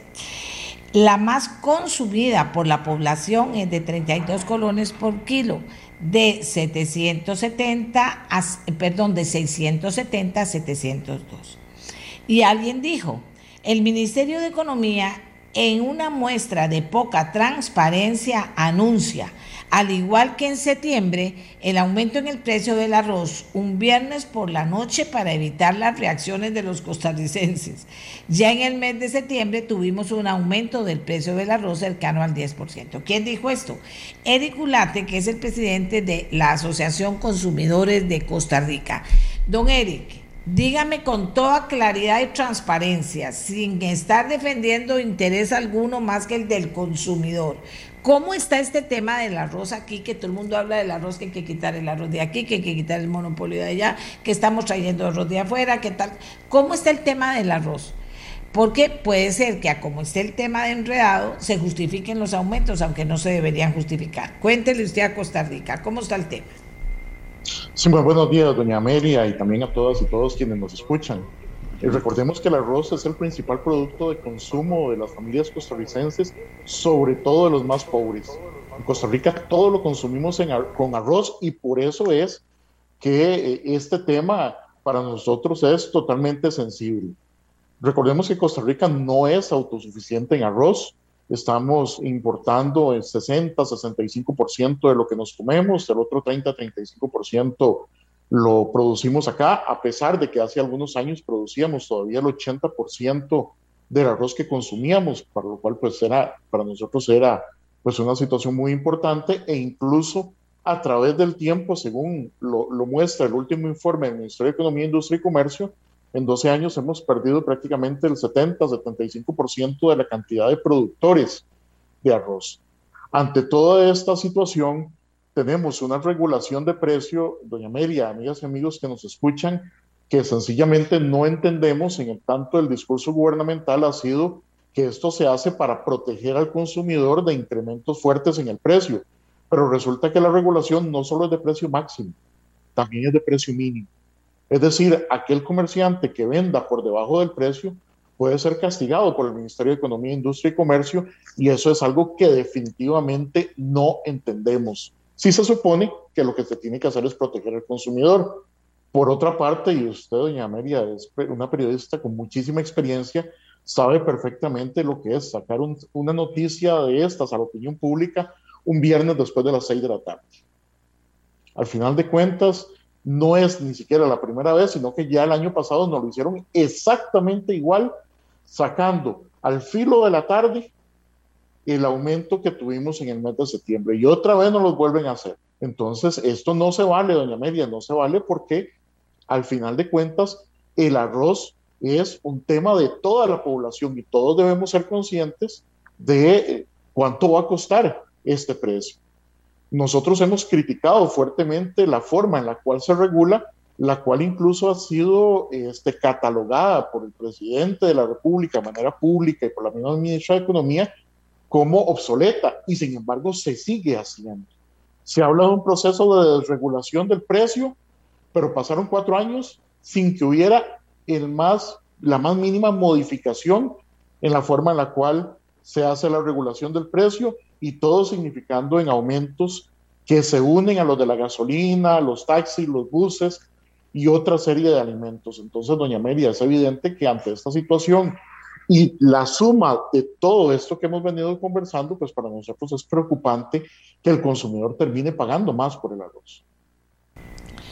A ver, ¿cuáles son esos intereses detrás del tema del arroz? Que la gente, aquí ya me están escribiendo, la gente no entiende el tema del arroz aquí en Costa Rica. ¿Cómo se ordena esto? Mire, básicamente hasta el 2013 teníamos una regulación de precio máximo en el arroz 80-20 ¿Qué significa 80-20? 80%, grano entero, 20% grano quebrado. Así es como se vende el arroz en el mercado, en donde podemos ver que hay calidades 95, 90, 10, etcétera, que significa la cantidad de grano entero versus la cantidad de grano quebrado. A partir del 2013 se da una regulación de precios en donde eh, se critica fuertemente el que la gente esté consumiendo arroces de mejores calidades y entonces establecen precios máximos y mínimos para la población, en donde se castiga aquel que esté vendiendo por debajo de esos precios mínimos más allá del 80-20, supuestamente para ordenar el mercado. Así hemos venido hasta la actualidad, en donde al final de cuentas nos encontramos con que no hay tal proceso de regulación de precios que ha venido anunciando el Ministerio de Economía prácticamente desde el 2015 y en donde al final de cuentas terminamos pagando los platos rotos con una cantidad de agricultores menor que la que teníamos este, hace, por ejemplo, una década, con una área sembrada que es más eh, baja que la que teníamos anteriormente, con un Ministerio de Economía, o por lo menos con una dirección de análisis de mercados que indica que ya es hora de avanzar más allá de la regulación de precios, que esta no puede ser la única política pública hacia el sector y con los consumidores pagando los platos rotos. En síntesis, doña Amelia, ese es el problema que nos ocurremos. Vamos a ver. Eh, es una síntesis complicada, no está clarita, ¿verdad? Porque al final, al final dice uno, la semana pasada estaban defendiendo la seguridad alimentaria. Eso es el arroz, dice. ¿Quién estaba defendiendo la Seguimos defendiendo la seguridad alimentaria.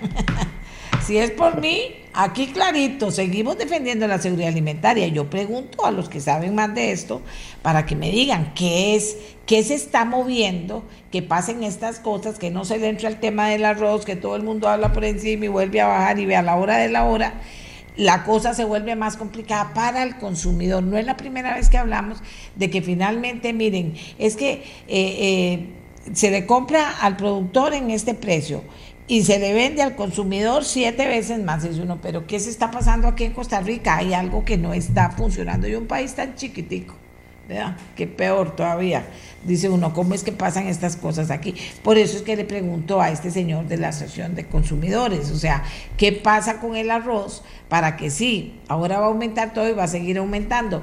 Y, felices que si la guerra, que la no guerra, que los combustibles, que los no combustibles, que el transporte, que el no transporte, que lo que sea. Siempre va a haber excusas para aprovechar, para que los consumidores salgan por dentro. Eso es la verdad. ¿Y el consumidor cómo se defiende? Eh, no coma arroz, dice la gente. ¿Cómo va a decir eso? ¿Cómo va a decir eso? Si, todo el mundo come arroz, que casi que todos los días, don Eric. Sí, el, arroz es el principal producto de consumo. Nuestra dieta básica como costarricenses incluye el arroz en todo. El arroz sencillamente no se puede dejar de consumir. Por eso es que hemos criticado esta política de regulación de precios en donde, reitero, doña Menia, no es posible que tenga por ejemplo, pisos en donde se castiga al comerciante por vender a precios menores que el que el Ministerio de Economía, Industria y Comercio fije. El problema aquí es que esto tampoco ha venido a ayudar a la seguridad alimentaria de la población, a pesar de que tenemos una fijación de precios que se da continuamente desde hace muchísimos años, los mismos informes del Ministerio de Economía, Industria y Comercio nos, nos aclaran que hay muchísimo menos productores que hay menos área sembrada. Entonces, ¿dónde está la seguridad alimentaria de una política pública como la de la fijación del precio del arroz? Es que no existe. Desgraciadamente, en el Ministerio de Economía, Industria y Comercio se insiste en mantener la fijación de precios tal y como está, prometiendo cambios que al final de cuentas no se dan. Hubo una negociación hace año y pico con el sector, se prometieron cambios en el sector, se prometieron cambios al consumidor, no se dieron. Estamos a punto de terminar la administración y se nos fueron cuatro años más, quedando exactamente en la misma situación que teníamos cuando empezó la administración Alvarado Quesada. Por eso es que, aprovechando que ya existen estudios técnicos de la OCDE, del Instituto de Investigaciones en Ciencias Económicas de la Universidad de Costa Rica, unos que cuelgan en la página del Banco Central, entre otros montón que dirigen precisamente la mirada hacia la liberalización del precio del arroz para mejorar la posición de los consumidores es que nosotros hemos insistido en esta situación. Y sobre todo, doña Mary, insisto, llamando la atención en la forma en la cual se realizan este tipo de aumentos, este, haciéndolos pasar viernes en la noche para que la gente no reclame. Eso no se va. Bueno, eh, pero aquí reclamó, la gente sí reclama, ahora con redes sociales reclama inmediato, pero ese, o cuando a fin de año quieren meter una, un anuncio de eso, si lo ponen antes de la semana, todo el final de vacaciones, o sea, es, esas cosas que hacen para, no se puede tapar el sol con un dedo. Don Eric, aquí dice una señora, doña Liliana, es un Ministerio de Economía trabajando a favor del gremio arrocero, no del pequeño productor, no del consumidor. ¿Esto es cierto o no y por qué una señora dice algo tan serio? Mire, desgraciadamente yo lo que le puedo decir es que no está trabajando en favor del consumidor. Y los números del mismo Ministerio de Economía lo que nos dicen es que cada vez hay menos agricultores, sobre todo hay cada vez menos pequeños agricultores, cada vez menos área sembrada y sin embargo se tiene exactamente la misma política. Para nosotros es incomprensible por qué no hay cambios en este sentido. No le puedo tener la respuesta porque yo no soy el ministro de Economía, doña Victoria Hernández. Entonces, en este sentido, lo que le puedo decir son los números que nos da el mismo ministerio. Imagínense que para el periodo arrocero 2016-2017 se reportaban 46.426 hectáreas sembradas de arroz y para el último periodo 33.668, prácticamente un 25% menos. Y sin embargo, la política pública es exactamente la misma. Pasamos cuatro años haciendo exactamente lo mismo y estos son los resultados. Claro, haciendo lo mismo porque, porque no, porque ahora le hago la pregunta, ¿por qué no quieren cambiar o no pueden cambiar? ¿Qué piensa usted? Yo sé que usted no está en el Ministerio de Economía, está en un lugar más importante para nosotros, está defendiendo a los consumidores, está investigando qué es lo que pasa. Entonces, ¿por qué no quieren o por qué no pueden cambiar? No, mire, evidentemente no quieren. Nosotros tenemos un proceso contencioso administrativo contra el ministerio ya desde hace bastante tiempo reclamando precisamente este tipo de situaciones porque es evidente que desde las altas autoridades del Ministerio de Economía no existe ninguna motivación para cambiar el esquema, a pesar de que, reitero, públicamente han dicho que el esquema está obsoleto. Eh, son las cosas que evidentemente nosotros no entendemos eh, de la administración del Ministerio de Economía. Reconocen que el esquema está obsoleto, pero lo siguen utilizando que prácticamente hasta, hasta el final de la administración. Por eso es que hemos tenido que recurrir a los tribunales de justicia para hacer este reclamo. Desgraciadamente, como usted bien lo sabe, este, la justicia no es tan pronta ni cumplida como querríamos y todavía este proceso, que ya tiene varios años ahí, está haciendo fila en el Tribunal Contencioso. Pero es lo máximo que desde el punto de vista de la sociedad civil podemos hacer ante un Ministerio de Economía que ante esta situación es apático, que sigue haciendo lo mismo a pesar de que da resultados como los que ellos mismos eh, dan a conocer y que termina en un aumento en el precio para el consumidor. Bueno, lo dejamos aquí, don Eric. Eh, yo no sé si hay una asociación de consumidores que haga algo también, porque aquí nos vamos a hablar.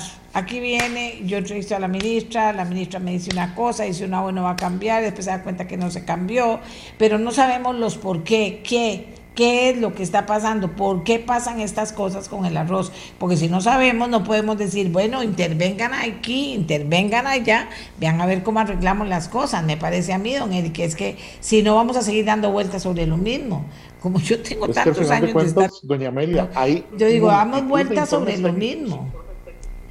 Efectivamente, hay multitud de informes técnicos que de manera profesional sustentan por qué hay que liberar el precio, pero sencillamente nos tenemos o nos atenemos a una voluntad política del Ministerio de Economía. Esa voluntad no existe. Me parece que doña Victoria debería explicar por qué a pesar de la multitud de informes técnicos que van desde el nivel internacional en la OCDE hasta nivel nacional, como el Instituto de Investigaciones en Ciencias Económicas de la OCR, Banco Central, entre otros, sencillamente no quiere cambiar la política pública. Ella como ministra de Economía, es la responsable de, tomar una decisión al respecto y sin embargo la decisión ha sido no hacer nada. Por eso en Consumidores de Costa Rica hemos tenido que recurrir a los tribunales de justicia, porque la decisión política es no hacer nada. Consejo de Gobierno, escríbanle a todos los ministros y al presidente con copia al presidente o al presidente con copia a los ministros para decir es que doña Victoria no lo quiere hacer porque ustedes vean, pasa esto, esto, esto y esto, ¿por qué no lo hacen ustedes? Ahí está la, la, sí, un poquito que se mueva el consumidor en el sentido de que nos estamos dando cuenta de que vemos que esto está pasando y no entendemos por qué está pasando. Finalmente no es una persona la que decide, resuelve también un consejo de gobierno, resuelve un presidente, o sea, si no vamos a seguir en esto y vean, van todos los precios aumentando. Se los vengo diciendo desde hace tiempo. Ya, dígame, don Eric. Sí, no, no, ya, ya incluso nosotros hemos recurrido al presidente de la República. La respuesta del presidente de la República es, le he dado la instrucción a doña Victoria de que mantenga un equilibrio entre todos los sectores. Y la interpretación de la señora ministra del equilibrio es no hacer nada. E, ese es el problema. Ese es el problema que tenemos y reitero, por eso no nos ha dejado más opción que la vía judicial. Vamos a ver, eso de la vía judicial a mí me enferma porque eso es judicializar y quédese ahí dando vueltas igual. no sé cómo ir a hacer este país, que es el país más feliz de Latinoamérica. Gracias, don Eric Ulate. Eh, sí, fíjense que hay un lugar, hay lugares, voy a decir un ejemplo, en que venden los tomatitos esos tomatitos así en la feria a 2.500, la caja de tomatitos pequeñitos. Y hay un supermercado, una cadena de supermercados que los vende en 7.000 colones o más, a los 50 metros. ¿Quién hace algo? Nadie. Y entonces, bueno, eso sí está liberado. Cada quien va y compra y si paga, paga y si no, bueno, eh, si no paga se devuelve y va a comprar a la feria. Pero lo que yo te digo es que aquí todo eso está mal. Está mal el tema de los precios, de la fijación de precios, del control de precios. O sea, aquí hay lugares que, uno dice, ¿cómo es posible que permitan que, un restaurante cobre tanto por un plato de comida que vale siete veces menos? ¿Y quién controla? No controla, o sea, no, no, no se trata tampoco de vivir en un estado de que todo el mundo esté controlado por todo. Debería haber mecanismos para controlar las cosas. Pero no es bueno en un país que es el más feliz del mundo que deje de ser el más feliz del mundo, porque resulta que cuando a usted le comienzan a llegar los pagos y los pagos y los pagos y la plata no alcanza, otra vez volvemos a una situación insostenible. Y que no se les olvide que todavía hay miles de costarricenses sin trabajo y que hay empresas que tienen trabajando a la gente todavía la mitad. O sea, no se les olvide nada de eso que está pasando en este país. Y el tema de, la comida, de los precios y, y, de por qué no hacer algo que dicen todos los informes técnicos llevan hasta ahí y le dicen al presidente, entonces el presidente no manda a la ministra, la ministra hace lo que le da la gana. Mira que eso no es así. Hacemos una pausa y regresamos con otro.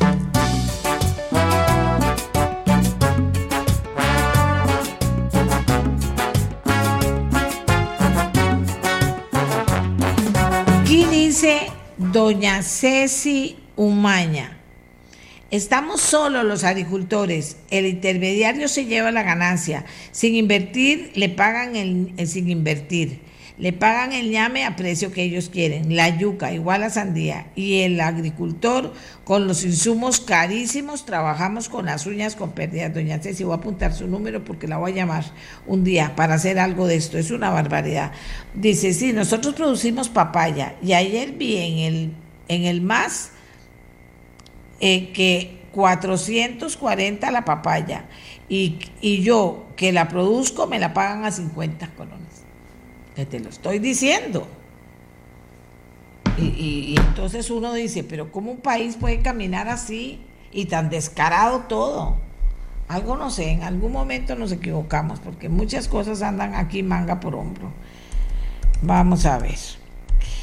Bueno, y sigamos con el programa, porque el, el planeta nunca lo debemos olvidar. Vea que se lo digo y yo soy muy necia y hay gente que dice, no, ya, ya no oigo más el programa o no lo veo, salados, porque aquí hay que hacer conciencia sobre el tema ambiental. Si bien la erosión costera es un proceso natural, se ha incrementado en los últimos años, situación que se ha atribuido principalmente al cambio climático. Esto es un fenómeno donde el mar se adueña de las costas y se lleva a su paso infraestructura, vegetación y ecosistemas. Oiga usted todo lo que le estoy diciendo. Resulta que entre las especies que habitan en un ecosistema erosionado, como del que vamos a hablar, se mencionan tortugas, monos congo, cariblancos, perezosos, aves marinas y migratorias, tucanes, garzas, serpientes, mapaches, pisotes, cangrejos y otras.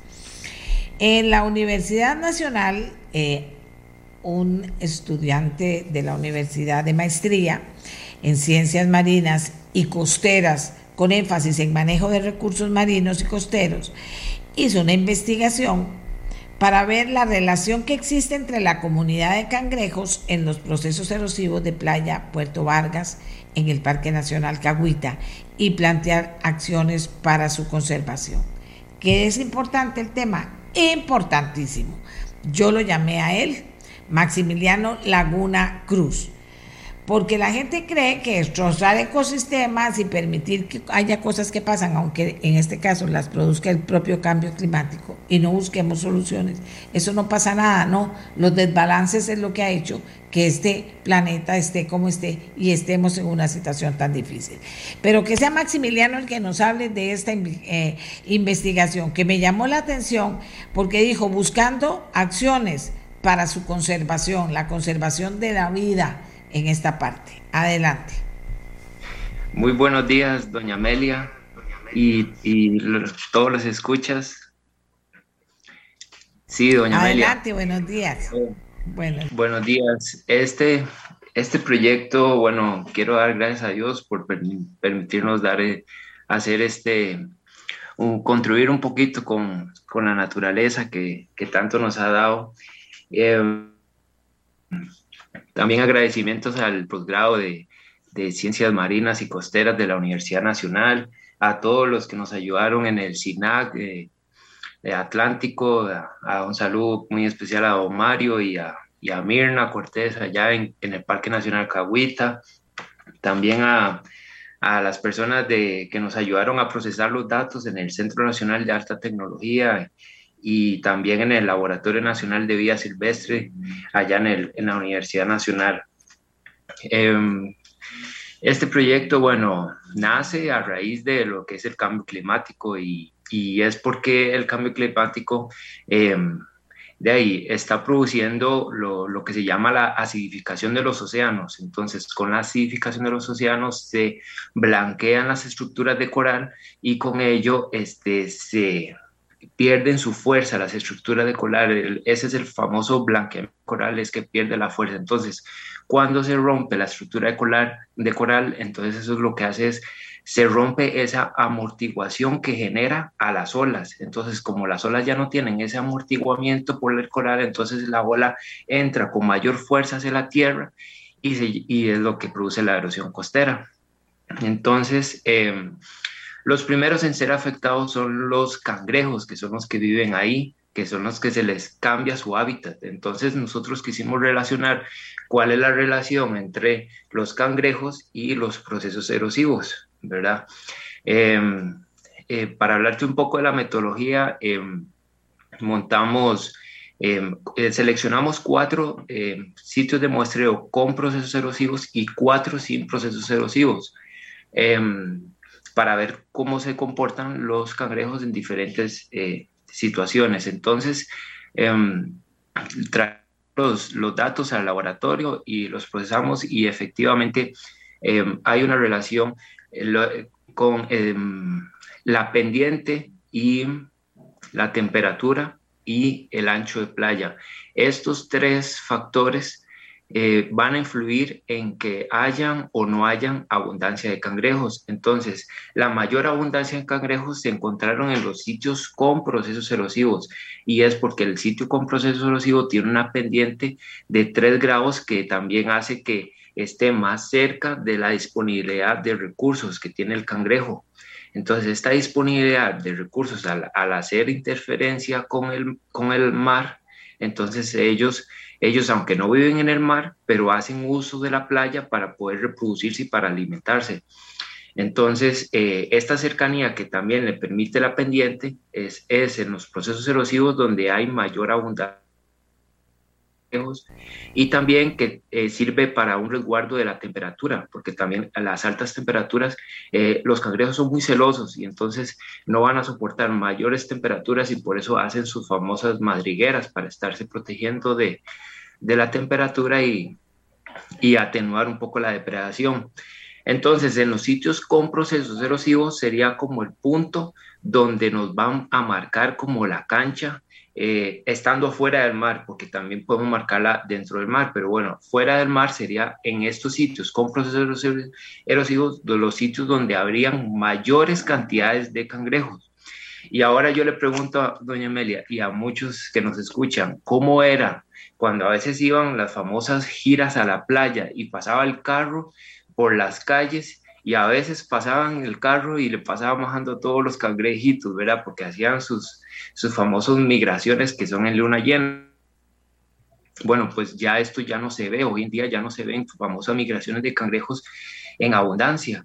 Eh, eh, la, cantidad de cangrejos ha bajado muchísimo. Entonces, en estos sitios con procesos erosivos sería donde hay mayores cantidades de eh, cangrejos. Y si no se si no se ven, si no están en... ¿Aló? ¿Aló? Miguel. Se le cayó la conexión, lo estamos conectando. ¿Vieron ustedes qué interesante? ¿No les parece interesante? O sea, el tema de la naturaleza deberíamos cada día explotarlo todo lo que podamos, sobre todo con nuestros niños y nuestros jóvenes. Fíjense que una de las cosas más bonitas de Coldplay, esa banda inglesa que estuvo este fin de semana, que volvió loco a todo el mundo. Fue el mensaje que había ecologista atrás de todo eso. Para los muchachos más jóvenes, pero también para la generación de ellos. Ellos, eh, ellos se identificaban, la generación que se identifica con ellos son los, eh, los de 40, pongamos 35, 45, ¿verdad? Pero, pero también los más grandes y los más pequeños. Y entonces es un mensaje tan maravilloso, llegando a tanta cantidad de gente que uno de verdad se impresiona eh, y agradece que más que música se vuelve conciencia lo que pasa ahí. Bueno, igual este, este señor que está haciendo esta investigación es hacer conciencia sobre el tema. Le debería mandar eso a los de Coldplay para que hagan una canción. Eh, ¿Tenemos todo bien ya, Miguel? Doña Amelia, ya, ya, disculpa. El tiempo nos gana. Continúo, doña Amelia. Sí, señor, siga adelante. Bueno, eh, le comentaba que entonces en los sitios con procesos erosivos eh, sería eh, mi indicador, es un indicador vivo de dónde tengo la mayor cantidad de cangrejos de todo el parque de Cahuita. Entonces, si en estos sitios con procesos erosivos hay poquitos, es de esperar que en todo el, demás parque pues hayan menos. Entonces, es muy importante porque también es la base de la cadena alimenticia. Entonces, eh, muchas veces los turistas andan buscando pájaros para tomarle fotos, pues ese pajarito anda, anda buscando cangrejos, entonces son muy importantes.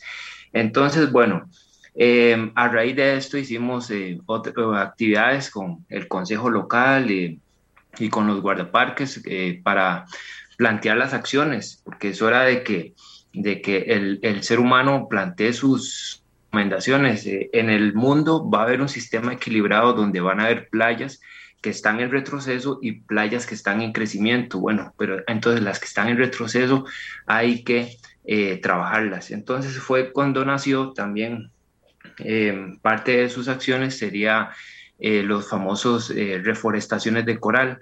Entonces es identificar las zonas de coral que están muertas y repoblarlas. Entonces ahorita está este proyecto, lo están manejando eh, desde el 2020. bueno, la recolección de nuestros datos, toda esta investigación empezó en el 2018, pero ya en el 2020 empezaron las capacitaciones para lo que es lo de lo de buceo y para ir a identificar las zonas eh, del arrecife que están, que están este, más blanqueadas. Y también se empezó con, los, con el vivero. Hay un vivero de, de arrecife, está a cuatro metros de profundidad ahí en el parque. Eh, no está directamente eh, colocado, digamos, porque hay que esperar a que este vivero crezca más. Es como un arbolito de PVC. Se le, se le se le pegan este, polipos de, coral y el coral empieza a, crecer a partir de ahí, de, estos arbolitos de PVC. Están ahí sembrados eh, a cuatro metros de profundidad aproximadamente, pero ya cuando ya estén más grandes, entonces la idea es ir a plantarlo directamente en las zonas muertas del, arrecife, que, que ahí es donde viene la corriente del arrecife y me, me está pegando directamente en los sitios donde hay mayores procesos erosivos. Entonces, Hacia eso apuntamos, doña Amelia. Qué belleza, qué belleza, porque el tema del coral es un tema que causa también muchísima tristeza, ¿verdad? Lo que ha ido pasando y finalmente como es esta interacción entre hombre y, ambiente, ¿verdad? Y hemos sido tan poco responsables, ahora tenemos que ver cómo se hace.